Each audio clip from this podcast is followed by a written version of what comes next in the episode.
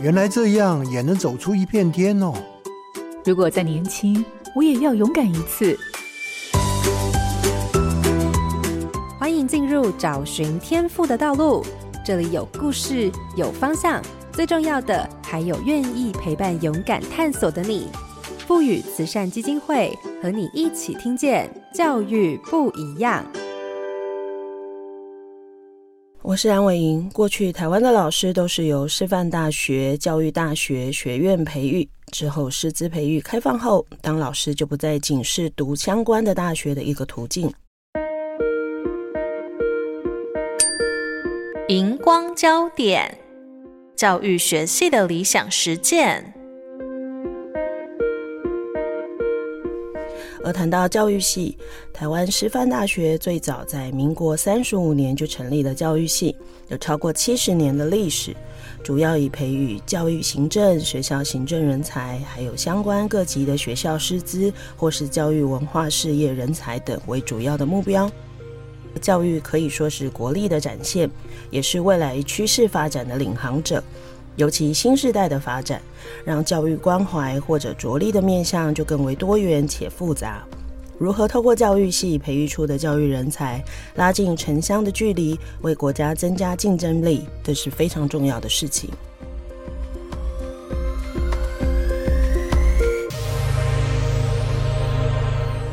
各位好家庭联播网的听众朋友，大家好，欢迎收听《教育不一样》节目。本节目每周六上午八点在好家庭联播网、台中古典音乐台 FM 九七点七、台北 Bravo FM 九一点三联合播出，还有 Podcast 上也可以听到哦。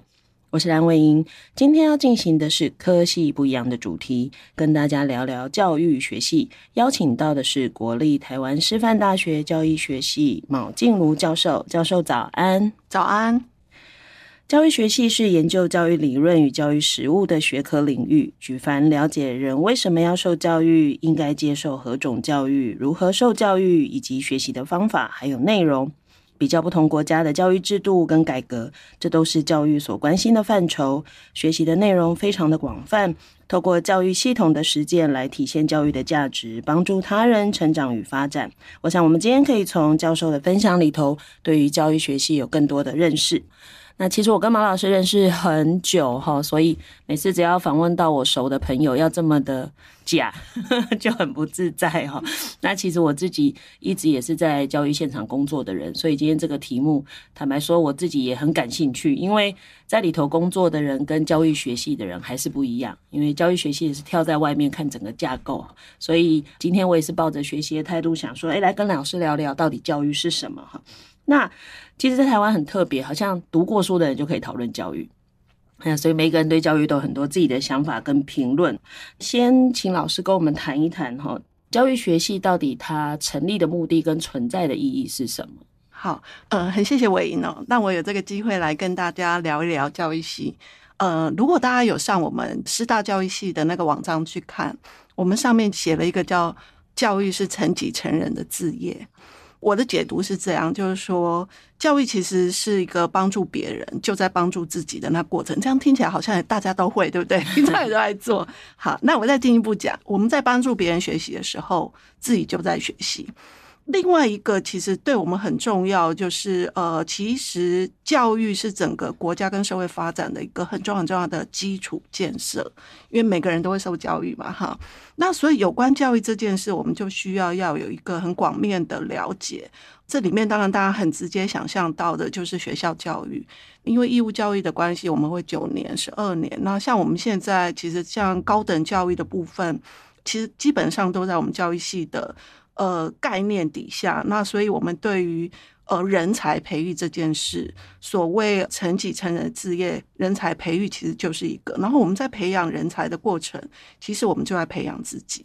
然后怎么发现学生或学习者的潜力，开发潜力，所以很需要对人其实有足够了解，然后也需要了解社会的互动跟结构制度，然后。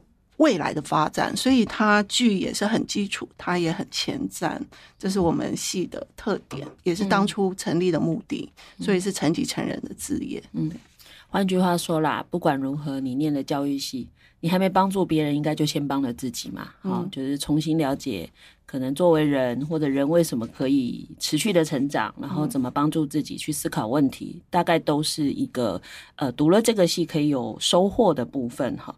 那当然，如果在这个前提下，因为我知道教育系的课程真的超级多，在四年里头，然后教育又这么广泛，所以要学很多。所以如果以老师刚刚你提到的这些目的之下，课程大概会有什么样的类别？好。呃，我们基本上我们大家有一个架构。我们如果想象那个课程很像一个盖房子的概念，最基础、最广的就是你要先奠基嘛。所以通常大家一进来，我们就会有一个教育概论。好，那这个教育概论除了是必修以外，其实它的特点就是我刚刚有说，因为是呃基础建设，所以它有关教育的历史、哲学、社会学，好，然后包括课程。教学还有很重要的政策跟行政，大概都会在教育概论这个基础的课里面，大概大家会有了解。那当然，呃，大家还会有其他选修的课这样子，这是第一门很重要的。那基础建设里面还包括，譬如说，你可能会有社会学相关的理论，或者是课程，就比较简易的，呃，有一点像导入型的。那你到了第二阶，就是我们就会有，譬如说教育哲学、教育社会学。然后会有行政，就是行政跟政策。在网上的话，还有譬如说教学原理，嗯，呃，像我自己本身就上课程原理。那我们有学校行政或者是教育评鉴。在网上就是呃，譬如说研究方法作为一个很重要的工具跟技能。你除了有这些理论的基础的知识的了解，那研究方法，那其实我们的设计大概是在三年里面所学的。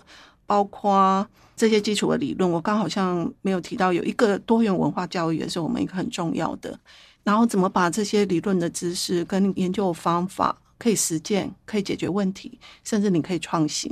所以，我们大概在十几年前，其实我们整个课程做了一些调整。大家会觉得我们要修很多课，其实我们是有一个课程的概念，重点已经不是在修课，而是我们希望学生在最后，呃，像教育专题这样一门课，它有一个。属于他自己带着走的学习的拥有感，然后他去处理他好奇或者是想解决或想要制作出来的产品，这样子，那是在最后阶段。对，我们课程大概是这样的设计。所以先从基础理论打底，嗯，然后再来可能有一些跟它实物相关的，好像你刚刚讲课程或教学，对，或者是一些行政制度，这种就是比较延伸到它应用的实物嘛。所以就是理论有了，实物有了，然后最后可能到了大四，他就必须真的投入一个专题好了。嗯，也就是说，他还是得要找一个跟教育相关的范畴，真的完成一件事情。嗯嗯我可以稍微说明一下，就是说教育专题，其实我们当初在调整那个架构的时候，呃，我们是排在三下，因为我刚讲那些都是大概是我们很重要的核心主轴，然后它是呃设定为是必修。那所以呃，因为教育系本身呃有很多学生，其实他会修很多跨领域的课，然后如果假设他当老师，他就需要有学系的。呃，譬如说修国文系啊，或者什么学分，嗯、他们修课多，可能都不是本系，而是他跨领域修很多课，嗯、所以他大概我们安排是他在大三下把所有的必修，包括那个教育专题都是必修，嗯，他可以把它修完，所以他是在大三下完成，嗯、对对。所以大四之后就比较多开始把时间放在他可能将来真的要走的那个领域。对，OK，就像老师讲的，有的会教育系辅修什么的，所以他可能会当英文老师啊，或什么。对，我我还蛮多朋友后来问，诶，原来都是师大教育系毕业的，对，而且很可爱的就是教育系辅修什么什么的，成为老师的。认识的都在做行政，对，可能真的相较于其他人，他这部分的训练比较有。对，因为我们常常说，老师这份工作很奇怪，你在师培的时候从来没有教过你怎么做行政人员，对，结果你上去你要做，可是教育系就真的有教。我们教育系以前叫校长系啊，现在应该也是吧？我觉得对，因为他就是整个基础都了解嘛，就是他概览了所有的事情，然后也很有前瞻愿景，理念很强，嗯，比较不。像我们一般以为的那个师培教育，师培教育真的就比较聚焦在课程教学，就是你怎么进教室，对，当一个好老师，嗯，比较不是全局去看教育。我们也可以说，我们其实在培养一个具有教育视野的领导人。嗯嗯，对嗯，这样听众朋友就会比较清楚，就是不要说，哎，念教育系不就是要当老师哈？可是看起来应该是不止啦，因为他思考的事情又更广大。那台湾当然有呃教育系的，可能就是传统几个师范大学，其他可能不是。那老师到底在台湾，如果不是以这个名称，但是都属于这个范畴的相关的系，大概会有哪一些呢？其实，如果是大学部的话，基本上都是叫教育系。好，然后再来，呃，一个叫师培中心嘛，师培中心就不是学系，嗯、对吗？好，那呃，后来有很多学校其实在转型的过程，反倒师院其实有蛮多他们在转型过程，嗯、有的名称可能叫教育行政管理学系，嗯，好，或者有的叫教育潜能开发学习。以我来看，我觉得基本上他们都是在。原来的教育系的那个概念里面，可能 focus 几个重点。嗯、那像潜能开发这种学系，就是我刚刚讲，就培育人才，你就是要了解大家潜能啊。其实这个在教育系里面也是有这样子，嗯、所以它的如果你要说类别，其实比较多是到研究所哦，就会有比较不一样。对，像我们系也叫一系多所嘛。嗯、我刚刚讲的那些课程，如果你在往研究所上面去看的话，我们就有呃，比如说。教育哲史研究所，好，呃，我们是一系多所，是有这一组，然后有教育社会学研究所。那像我所在的是课程与教学研究所，那我们还有行政与政策研究所。对，嗯，所以四个研究所就对了，做区分。我也有听过有些教育系，比如说什么叫比较教育。哦，有有有，对，比较教育，比较教育学系，对，就是那是什么？因为一般人看它的名称，应该是完全不能理解什么叫比较教育。哦，真的吗？对，可能我们念教育就比较习惯。他其实那一门课，其实在我们教育系里面也有比较教育，其实是呃我们在。了解自己国家的教育的制度，也需要了解不同国家的教育制度，然后他们的历史发展。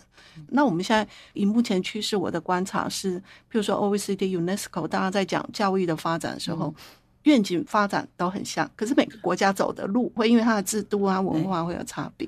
是，对啊，我也常听到人跟我说啊，你看台湾的那个。嗯，新课纲的那个愿景是什么？怎么跟别人很像？是不是抄的？我跟他说不是啦，因为全球化嘛，嗯嗯、你走到最后，你对人才的需求面临的挑战，其实大家都是相同的。所以对于人类发展想要的愿景，其实是没有差异。真的比较大的差异应该在制度上，还有实践的路径，就是老师讲的，嗯、可能制度学制就不太一样，或者是教学方式，甚至升学的方法都不一样。然后那个都跟社会文化有，跟他们的历史发展有。嗯、对，对啊，所以这也就是为什么。我们常常在台湾的教育现场或社会中都在讨论说啊，哪个国家都可以怎样，我们为什么不行？可是真的有很多是社会文化的问题。对，其实只要去想象教育本来就在社会中的一环，就可以去想象教育为什么这么难。嗯，因为它它真的是蛮，应该是说很复杂，很复杂。对，它很复杂，因为你有这么多不同的面向要考量，你要找到一个完美的做法，让所有人都适用，几乎是不可能的事情。或者它的实作会变。嗯，很挑战，非常非常挑战，没错。好，那当然接下来就要谈，因为它是这么这个戏是这么贴近实际上的现场，可是就像老师刚刚讲的，它也有一些理论的基础。嗯、那在这种理论跟实物都很重要的情况下，老师们大概在教学的方式，因为我常听孩子跟我说，教育系的老师应该比较会教书吧？哈，就是到底在教学的模式上会有一些不同的情况吗？嗯我如果从课程的角度，像我们之前在调整的时候，其实我们是把一些所谓叫必修，然后它是理论课变少，可是我们就增加比较多可以实做的，然后还有见习或实习的课，让它可以跟现场有更多的连接。然后呃，我们教育系还有一个蛮特别的，就是说，其实我们跟整个国家教育政策的发展是很密切，因为我们的人才。呃，我们的师资其实基本上都是对于教育是就是有很多的经验嘛，然后理论，然后也接触现场非常的多，所以在呃国家政策其实会找我们很多的咨询，或者是老师可能也会帮忙一些专案。我觉得我们教育系就是说，除了我们刚刚讲那些课程以外，其实我们提供给我们学生很多可以跟着老师进到现场。或者是假设你是行政与政策，你可以跟着进到教育局或者是处，呃了解，所以这个都是一个见习学习的机会。那自己教学的部分，我觉得我们因为我们很在意学习者，因为我们刚刚有讲成己成人是我们的志业，所以我们对于学生的那个观察是非常敏锐的。以我对我们系，当然老师其实是很关心学生，所以我们很多学生会觉得在教育系里面，其实我们会老师对于那个那部分的那个回应是会比较快的。那如果以我自己的例子，是因为我们也会看到很多创新的理论或不同的方法。嗯、那我的课程，我几乎每一次都会因为有学生什么样的回应，我们会做微调。那我有时候会有一些新的理论或新的方法，我也会做微调，所以不会那个课时都不会改变的。嗯嗯，对。这突然让我想到我同学说。他上课的时候就拿当年我们大学的笔记再抄一遍。哦、有些科系就会有可能有些理论它就是不会变，所以他的上课就会变这样。可是教育真的变得很快，是好，这也就是这几年现场老师一直哀哀叫。就是哦，怎么又变了？怎么又变了？哈、嗯！但是本来教育就是回应真实世界嘛，所以不变反而是一个很危险的事情。那听众朋友，大家也要有个想法，就是如果我们的教育一成不变，那就表示我们完蛋了。哈！所以大家一定要习惯这种变动。好，孩子不太一样，就会有一些不同的事情发生。那当然，老师刚刚有讲到教育系的课程有一些变化，有陆续有提到，能不能提几个比较经典的？比如说有一些原来在的，那为什么不见了？那后来新增加的那些课程，在什么机缘下或什么情况下做了一些调整呢？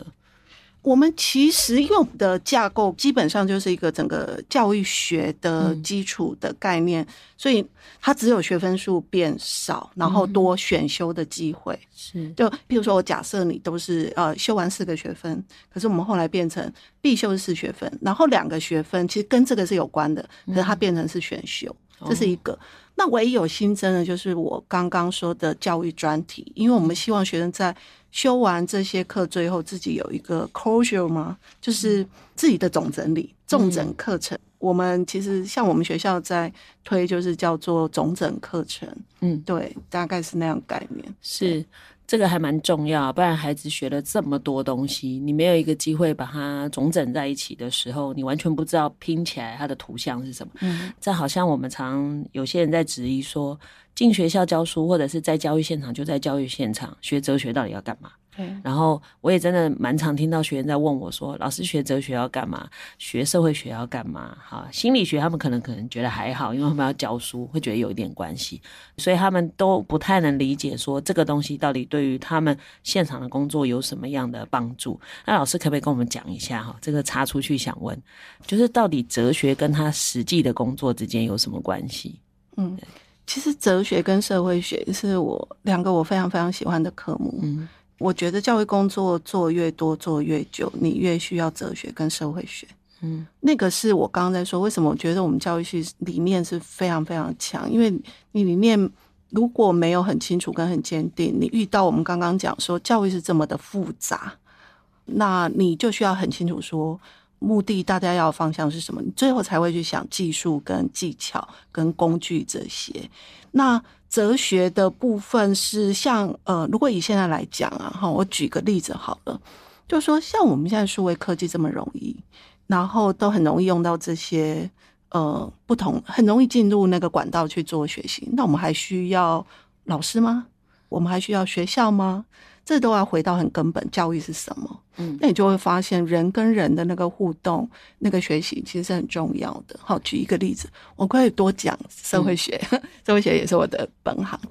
社会学你来看，呃，像其实我教所有的课，我都会把社会学的概念带进去。就是说，即使你讲课程，它不会纯课程，课程不会在社会真空脉络里面，它是在我们刚刚说有历史，然后有它的制度的。发展，那这些里面其实都会造成社会的结构，还有社会对于它的问题跟需求，其实是随着时间会在改变。那你就很需要要了解这些，譬如说基础建设是什么，然后你不要以为你看到现象就是问题，它有可能很基础的。那这种东西也不能就是用嘴巴讲。嗯，而已，他需要很了解，是做应该要怎么做，那你背后就要很强的理念。嗯、所以，我们教育系跟其他，譬如说，如果以我们师大来讲，纯粹只是要当老师，只有国文系跟英文系。呃，我每次出去遇到我们教育系，他们都会觉得他们过去在教育系所受的训练是非常非常可以帮助他们当遇到很多困难的时候，他就不是纯粹只是教国文教学的问题，或教英文教学，他最后要回到教育是什么？我要带给我的学生是什么？那我的使命是什么？为什么要做这些工作？要不然很容易放弃，因为。太困难了。是，其实当父母也是哈，就是你作为一个父母，你要先想清楚你心里的基本哲学是什么，不然孩子成长过程会有这么多不同的外部、内部的挑战，你就很容易动摇，或者你听了外面的，比如说很多群组，你就很焦虑，因为其实讯息太多了哈。我想作为一个老师，尤其是要带领。一群孩子方向的人，他更要抓紧自己的方向，然后要比孩子或家长更清楚整个社会的真实情况，因为他在系统中嘛，对，所以一定要了解得非常的清楚，不然其实他真的还蛮容易，呃，要怎么说，就是。呃，很容易因为外部的一些变化，自己也会有一些焦虑感开始出现哈。对，因为这几年课纲改革，真的还蛮容易听到很多老师说，可是别的学校都怎么做，那我们这样可以吗？我们要不要学人家？嗯、啊，我们都依法，怎么可以？人家都违法，嗯、我就常听到这种，我讲说哈。老师还要在想我要不要违法，这不是一件很怪的事情。对，很怪很怪。对，天哪，我就是我都常常跟很多老师说，如果你可以不要照课纲做事情，那你的学生可不可以不要照校规？嗯，他说不行。我说那不是双标吗？哈、嗯，所以真的要是支持学校要依法去做，对孩子真的未来可能面对挑战有帮助的一些课程或教学或相关的活动嘛。好。那刚刚老师也提到，就是说目前的选修其实变得比较多。嗯，那有一些当然是系上的，有一些应该是孩子也有空间可以选外系的嘛。对。那如果撇开他们要呃修学成有辅系之外，通常会比较鼓励他们，或者是您观察教育系的孩子比较会跨领域出去修的是哪一些相关的课程呢？就我所知道，其实还是文学院比例是蛮大的。然后当然还有大家很很喜欢我们学。教育学院的心辅系，嗯，好，然后文学院的话就是地理啊、公领系啊，我们叫公民与领导学系吧，哈，嗯，这大概是比较大众的部分。嗯嗯、可是因为我们有蛮多学生，他未必进来是要当老师的，对，那有蛮多，譬如说他可能规划是要出国继续深造，那有的是国内考研究所继续念研究所这样子，然后还有就是有时候是他的研究所他会转。嗯，像我常常在帮学生写介绍信，嗯、就是说他们转的基本上都在我们的基础，在往上深造这样子。嗯、对，譬如说他们也会有走国家发展研究所嘛，哈、哦，这是我我了解。那还有就是说，譬如说心理学系，呃，嗯、心理研究所啊，就是说他的那个，因为我们的基础，我刚刚有说我们是很大的基础，嗯、所以他接上去的那个轨道还蛮多元的。嗯，嗯那有一些他们创业。嗯哼哼，对啊，现在创业越来越多，是对，对。当然这一段就要开始谈的就是关于孩子们的出路哈。但我这几次的节目都会问教授一件事情，就是一零八课纲的孩子，好，嗯、那目前第二届毕业生在大一嘛，嗯、那也就是说两年哈。那当然因为这几届比较特别，又遇到疫情，所以可能不太一样嘛。嗯、那老师在观察一零八进来的孩子，嗯、跟其他几届的孩子有什么特质上的不一样？其实我不太敢马上说一零八已经让这些孩子怎么样。嗯、可是我如果拉一个比较长的时间点来观察，因为我在教育系教二十几年，嗯，回台湾教二十几年，然后教育系十几年的观察，嗯，我发现最近这几届越来越明显，表达力非常的强，然后他们对自己是有想法的，譬如说对自己的学习是有。要求我说的那个要求很多，对老师的要求。OK，好，举的例子是他们的表达力强，他开始知道他要早期比较多的，我不要什么，我不要什么，嗯、就是那个负面的批评的。嗯，好，那本来就是年轻人嘛，就是会有。可是这几年我的观察，特别像今年，因为我们刚好学生那个评鉴完以后啊，我就发现我们的学生越来越知道，不止他要什么，然后他能表达。他也知道说用什么样的方式让老师知道，譬如说他会写说我很喜欢这个课里面什么什么什么，那哪里怎么样，其实是会更好。他就会写的蛮具体的，他不会只有一个很情绪性的。对，当然有情绪的也是蛮多的啦。嗯嗯嗯。可是我就发现那个比例开始有点点在调了，那我觉得这是好的，而且是很棒的。他知道自己要什么，他知道怎么跟人家沟通，然后他也知道呃那个很具体的操作，因为你不会讲一个老师根本也不太可能做得到，他也会开始在想那些。我觉得这是一个很成熟的状态。嗯，对，我在猜啦，这有可能是在一零八这课程里面，我们不断要小孩去想自己要什么，然后他要去反思，然后他常常在测试这个我可以或什么什么什么，可能让他就更知道他怎么。对，回应或者是、嗯、对啊，因为其实蛮多老师也在讲说，嗯，我们一零八课纲其实还是蛮多部分跟原来的老师上课方式很像。可是即便是这样，我们还是有一部分的课程开始调整了，嗯、比如说校定必修，会有一些探究型的课程多。嗯、那不管如何，至少。学习历程档案这件事，就逼得他不断的要去思考我自己想要什么。那这样可能相较起来，不是占大部分时间的事情进来以后，孩子们其实就开始有转变。对，其实我听到大部分教授的反应跟你说的一样，他们也都是说表达力比较好，然后更清楚自己要什么。对，所以有时候我常常跟父母或老师说，你觉得这孩子无动力，会不会是根本你希望他的动力是你要的那一种？嗯、结果他在乎的跟想要的是，你根本就觉得那不是事情。对，就反而搞得孩子好像那我就不要说了哈。所以我想这也是这一代我们要跟孩子互动跟沟通，嗯、可能还蛮不一样的点。嗯，他会已经开始有自己的想法，可能跟以前的孩子不太相同。好，嗯、那当然我们就进到下一个，就是刚刚我们讲了，其实老师已经提到了，做教育系好像不是只能在学校工作，他好像还有其他的可能性。那当然，我猜念教育系的学生应该一开始不知道这个吧？你观察到像教育系进来的学生，他们大部分是因为什么原因进到学系啊？哎、欸，其实还是蛮多觉得他想当老师的，是蛮好。他们对对对，他们就会觉得来教育系就是对，还蛮多。哦 okay、然后我之前嗯、呃，还没一零八之前，因为我也有呃面试那个学生，哎、嗯，对，就是想要进来的。然后他们也是都有提到，第一个比例所占要当老师比例是蛮高的。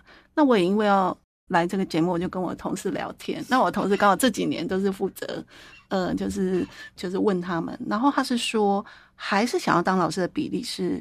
比较高，可是那个比例开始在调整了。这样，那我记得，嗯、呃，其实有蛮多学生说选教育系是同样都是要当老师，可是教育系其实是让我还有时间可以探索，就是他还有时间可以知道说，我进来我可能走哪一个方向的老师，嗯，哪一个学科老师比较好，嗯、所以他们会选择我们教育系。有很大部分是因为我们教育系是提供一个比较大的，对对对，他有可能也会觉得，哎，我可能适合走行政。那我们的课其实他在高普考上面其实是那个衔接度是比较强的，它跟譬如说国文系或英文系或公理系、地理性其实比较不一样，对。所以他就不需要，比如说我念英文系，然后我可能当英文老师。对。如果我念英文系，我去修师培，我就是当英文老师。但到教育系，大概还有一点时间去决定。嗯、假如我今天真的还是确定要以英文科作为未来当老师的领域，嗯、那我就再去辅习，对，再修英文的课嘛。好，那 OK，我我稍微补充一下，我有遇到学生，就是说。因为他自己本身就是学生，他也观察教，而且我们现在很多高中生，其实他们参与教育的机会蛮多，比如说课程会什么等等之类的。嗯、那所以他们就很希望来改变教育行政，嗯、然后他觉得教育系就是一个可以在嗯、呃、让他们可以走那一条路的，嗯、所以有很多是对行政或者是他们想要改变教育政策，嗯，然后来念的，对，是。确实会。其实我之前就是兼课的时候，我记得我最后也是告诉孩子，嗯、你要记得你现在还在当学生的时候，对于教育的热忱跟理想，不要进到场域里头，最后你就跟着大家一样觉得这是正常的。对，对，我觉得这件事真的还蛮重要。做教育有一个很奇怪的。一定要有的特质就是，不管你再灰心，你还得回到你的原点，因为你还是必须要面对跟解决这个问题。那当然，这也连带到我们刚刚讲了这么多，就是这几年其实教育场域的挑战很大。嗯，啊、呃，其实跟教育有关的新闻越来越多。对啊，而且真的很奇怪的是，好的都不会报，呃，全部都是报不好的事情。好，所以会让大家觉得学校到底怎么了？嗯、可是其实学校正常里的事情比例还是比较高。哈，烦恼的事情当然还有，但正常的事还是很多。对，当然，整个教育政策或整个教育大环境的变动，我觉得蛮多人也觉得抓不到，嗯、所以家长的焦虑是可理解的。他会觉得到底怎么回事那老师们也要一直学新的东西。那学生，您在学校跟学生互动，学生怎么去看待这些事情呢？还是其实他们也还都还没想到这些？有啊，因为我上的课，我刚刚有说，我都会把社会学概念带进去。嗯、那因为我跟现场的互动非常非常的多。嗯、老实讲，呃，你刚刚在讲到那个媒体的部分，呃，因为媒体的特质，所以他都会报那些。嗯、是。那我自己常常会跟我的学生讲说，我到现场的时候，其实我不止感动，我还觉得很有力量，因为大家是一样的，而且。会发现现场的老师在这个新课纲的过程的那个学习力，跟他产生的量人量能，以及他之后拥有的各方面的，不管教学资本或者是什么，或者是我都会说肌肉，嗯，被训练的很强。嗯、我反倒觉得学理的部分要跟上。啊，对。对，那所以我就会跟他们讲现场，然后他们对现场是渴望的，嗯、呃，他也不会只是带了一个。呃，rosy 就是一个玫瑰颜色的理 想世界进到学校现场，然后被打败以后就说教育都不行，他们不会。那这个还是回到我们说成己成人的字眼，所以他们对于那个其实他是期盼的，嗯，是往前倾的，嗯，对。然后他们也知道那个复杂或者是那个难度，所以我们的学生，呃，简单而言分两类啊。第一类是蛮多是我说的，因为可能是目前这个状态，或者是说我上课我所接触到的学生，他们是往前倾的，他们觉得他是在改变的，所以我们要去呃理解、拥抱、参与，甚至我能够用很多，像我都会说技术工具也非常重要。课程与教学里面不止技术跟工具，他把理念都结合在一起，所以你怎么样使用这些，那我们的学生就会。很期盼，所以我都会利用我去带工作坊，我就会让我的学生跟我一起去，让他们看到老师在想什么，在做什么，然后他们就会很 appreciate 这些人为教育工作，就不是他当学生的时候的那种，好像老师都怎么样怎么样。那我觉得这个正面的能量是很好，不过媒体不会报。对，嗯，那另外一类的就是说，可能比较多，因为他毕竟没有像呃我们。老师资深或者什么，我们肌肉力是很强的 muscle，我们心脏也比较强，然后我们也会知道说，我可能用什么什么。有一些学生是进去以后会觉得太多挫折，因为怎么这里也不完美，那边也不完美，不，说完美是正常的啊。嗯，人生哪里是完美的？对，是你要创造出来。然后教育就是给你这些，好，不管是学理理论，包括技术跟工具这些，其实教育就是有这些，所以。如果好好运用，好好学习，让自己也成为一个很有肌肉力的学习者，你就更能够帮助现场或是学生。嗯、对，对，所以那个基本功很重要。对，对我其实还蛮赞成老师说的，就是因为真的蛮多人很喜欢学技术。嗯，哎，他觉得学技术看起来很厉害，很好玩，好像可以一直换不同的东西。可是我们都很清楚，所有的技术来自于你那个根基，你很清楚你在做什么。对，对，那那个根基不只是对课程教学的原理或哲学，嗯、或者我常常讲课程观。对，对，你怎么去形塑你的课程？你在里面到底希望孩子透过这个过程能够获得什么？那另外一个还就是学科真的要。认真一点，对，你教的东西，你要真的懂它是什么，而不是表面嘛，哈。这也就是一般民众很难理解，说啊，他不是上完大学毕业就当老师，哪有什么累？可是其实备课是要不断的，哈，你要不断的为了这一代孩子的特质不同，你又要加新的能力在里头，你得要一直去调整你的课程。对，好，当然，那当然，另外一部分我们也是要鼓励老师要要认真一点哈，这样社会社会大众才会知道说，哎，其实你的工作没有这么容易，哈，对对，所以这两方面当然都有。需要相互理解的这个部分，那当然就回到除了当老师以外，老师我们教育系啊，到底还有哪一些可以的出路？前面有提到，就是说，呃，比如说我们有蛮多是会继续念研究所的哈，不管是国内或国外，然后也未必一定就是都是单一的教育，就是他们可能会是复合式的，比如说教育心理学系、教育政策或课程与教学，呃，这是一个。然后另外一个，我们有大中，就是说公职。好，所以考高普考的也蛮多的。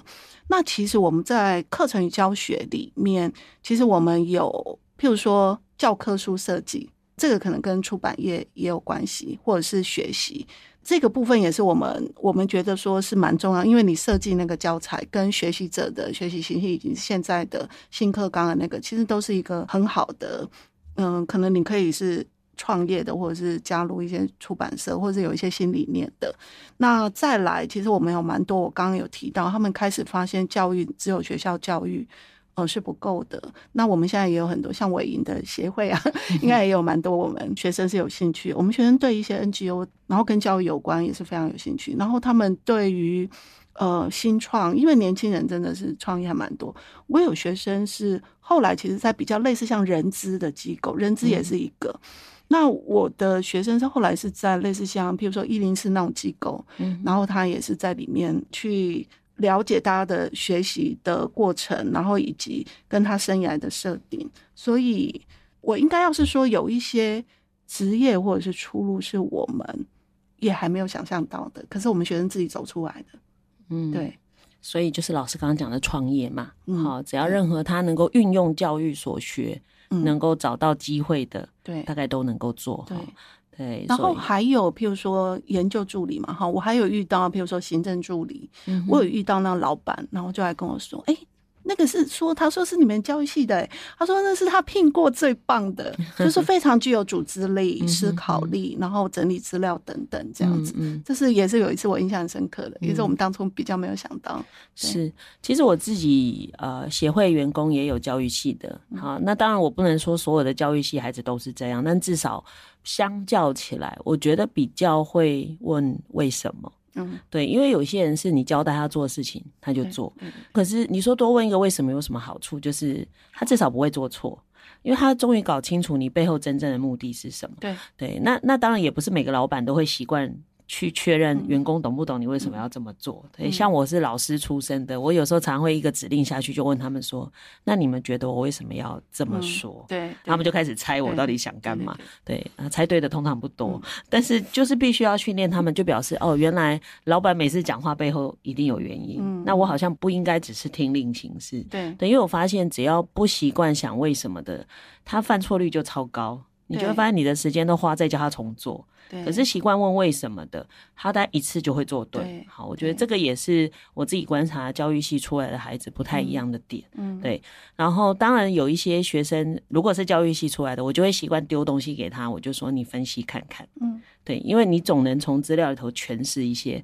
对，所以那个那个训练可能不是一般大学里头一定会有的，因为大部分的大学训练的可能专业科目要教的就很多。所以比较少那种整合性去形成意义的这种训练。我们教育系蛮多的，哦，而且我刚刚也有提到，像我们老师的，不管是呃国科会相关的研究，就是学术型的研究，或者是国教署教育部专案型的研究，嗯嗯，我们的助理在这个过程里面，其实譬如说以我为例来，我来带的，我们都共创的，嗯，比较多，嗯，所以他们就要很多思考，然后路是要自己走出来，就他就会变得很独立这样子，是，他们就会那个整个。同才的那个氛围，嗯，他们就习惯这样。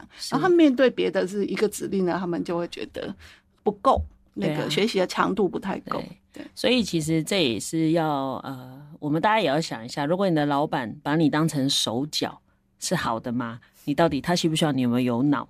对，所以当你可以开始思考事情，甚至提出自己的想法，某个程度上就代表，哎，你的老板对你有不同的看法。嗯，假如他只总是希望你照他的命令做事，那就表示你在心里头可能是某个 level 的人，那是完全不一样的哦。可是只是大家有没有意识到而已哈。讲了这么多，看起来教育系有非常多的可能，而且好像有蛮多主动性的特质。嗯，所以如果我们真的要让家长或老师们去帮助孩子思考自己适不适合教育系的话，老师会怎么谈？就是你怎么看什么特质的孩子适合进入这个领域呢？第一个，我就觉得好奇，嗯，好奇这个世界。没有好奇，其实基本上你就自己先主动跟这个世界做互动。嗯、那这个世界里面最主要有很多就是人嘛，嗯，呃，喜欢跟人互动，然后跟人学习，对人也是好奇的。这个是我觉得一个非常非常重要。如果他是嗯、呃，其实老实说，我们也是有一定比例的学生是比较，就是那个学习是呃，就是你要给我东西，就是被动。他觉得我就是一个容器，你要东西帮我塞进来。对，所以嘿，对。那我们的学生是我自己遇到的，我想象的更好的。如果来这我们系可以有很好发挥的，就是他是。对这个世界好奇，然后他可以运用这个教育提供给他，因为我刚刚已经说，它是整个社会跟国家发展的一个很基础的，他提供给你很大的 base。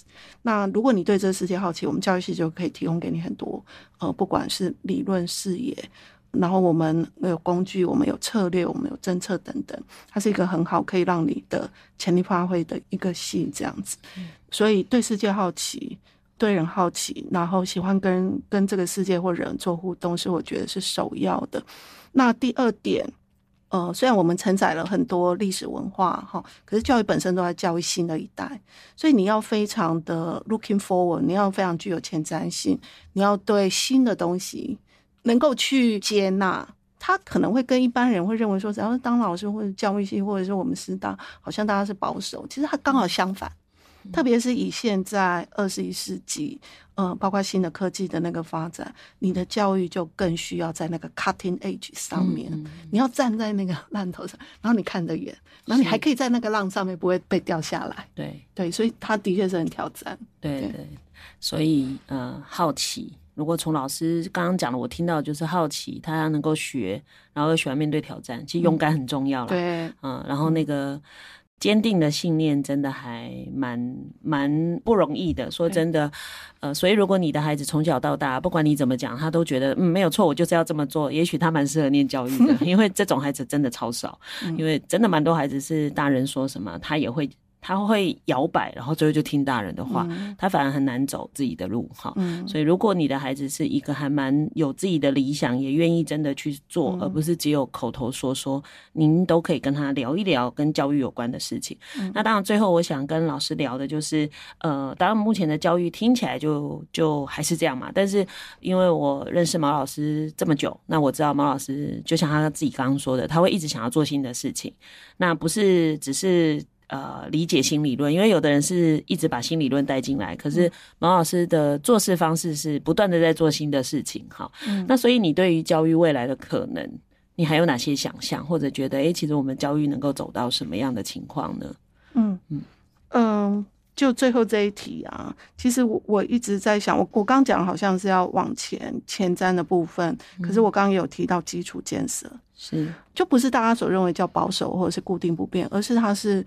整个社会发展里面一个非常重要的基础，所以回到最根源，其实就是人才培育啦。那人才培育是会随着那个整个社会或者是科技、经济、政治的发展，其实它是会有转变的嘛。嗯、所以，嗯，未来的那个发展，我是会觉得，就是它需要。更能够了解这些变化，然后再回过头去把我们原来的基础建设扎得更深。嗯，所以第一个叫基础建设，一定要做得够好，而且基础建设要翻新嘛，要不然水管就会漏水。真的，对对 对，好。那第二个就是我刚刚有提到，就是说你要延伸到到哪里，你需要要有视野跟界限。那以我现在来看，教育不是只有人，也不是只有意念理念，教育需要工具。嗯，比如说教科书这件事，以前是 print，现在已经都数位 digital，就是都数位化了。那呃，因为数位的环境，因为数位的科技，或者是我们说 AI 生成式 AI，那个对学习的改变，对整个社会的改变，这些东西其实应该都是在我们教育学里面，其实是要思考的。那所以，我想象的那个未来，我举个例子好了，就是我们的学生真的很棒，就是因为我呃上学期上那个课程原理，那我在学期末的时候，因为我们读了很多理论，有很多的关键字哈，或者是理论的名词，我就要让他们去每一个大概了解拼那个关系。然后呢，我跟助教就很辛苦，花了很多时间做了很多。然后譬如说，他们摆在桌上，可能七八十张。我们同学又跟我说：“老师，你下次设计那个在电脑上面，然后可以移动这样。”哎，我觉得，哎，我们的学生其实对他，就他就已经开始把这些工具、这些新的带进来了。所以我反倒会觉得，我们老师其实多让学生去分享，或多让学生讲他自己的学习观，或他使用什么，我们两边的那个互动，会让我们一起成长，更成长。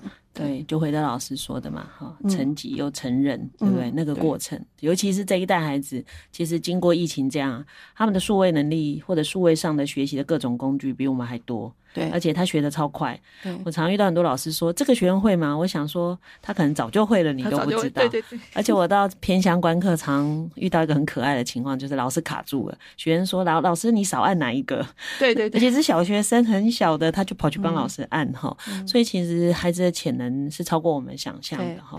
那当然，我觉得老师讲了一个很重要的事情是，不管我们再怎么进步，都不要忘记这些能够持续累加的东西是来自于根基。嗯，如果根基的东西我们不好好去在乎的时候，地基是空的，其实是非常危险的事情哈。那当然，其实这一集我想不止在谈教育学习，也希望帮助听众朋友可以了解，其实教育真的很重要。尤其是我们现在一直觉得很多数位化的东西，很多 AI 的东西，好像以后很多事都可以搞机器人，但是反而人就必须要做更高阶的事情。所以反而我就一直在想的是，台湾这几年。最优秀的人才都去做了，好像可以得到最多钱的工作。可是反而教育它是创造一个社会跟一个未来的。嗯、呃，其实优秀的人应该要鼓励他们进教育哈，因为他可能要决定政策，会要设计一些做法，让所有的下一代变得更好。那孩子好，或者是下一代好，其实社会氛围就会好。对，我们就不会把整个社会的资源放在解决问题，也就是当教育做好，它比较是预防。嗯，它不只是预防，哈、嗯，消极的讲叫预防，积极的讲叫创造。对，啊、呃，我们可以被创造更好的社会，所以好的人才进到这个领域里头，我们才能去有一个对未来有更好的期盼。哈，也希望透过这个节目毛老师的介绍，大家对于教育系有更多的认识。谢谢毛老师，谢谢谢谢伟莹。感谢您收听今天的节目，邀请您关注节目的粉丝团，并与我们互动。接下来，请您继续锁定好家庭联播网台北 Bravo FM 九一点三、台中古典音乐台 FM 九七点七，也邀请您上 Podcast 搜寻订阅教育不一样。感谢国立台湾师范大学教育学系毛静茹教授今天来节目受访，我是蓝伟英，教育不一样，我们周六上午八点见。以微笑点亮教学现场，赋予慈善基金会与您一起支持教育，陪伴生命找到自我价值。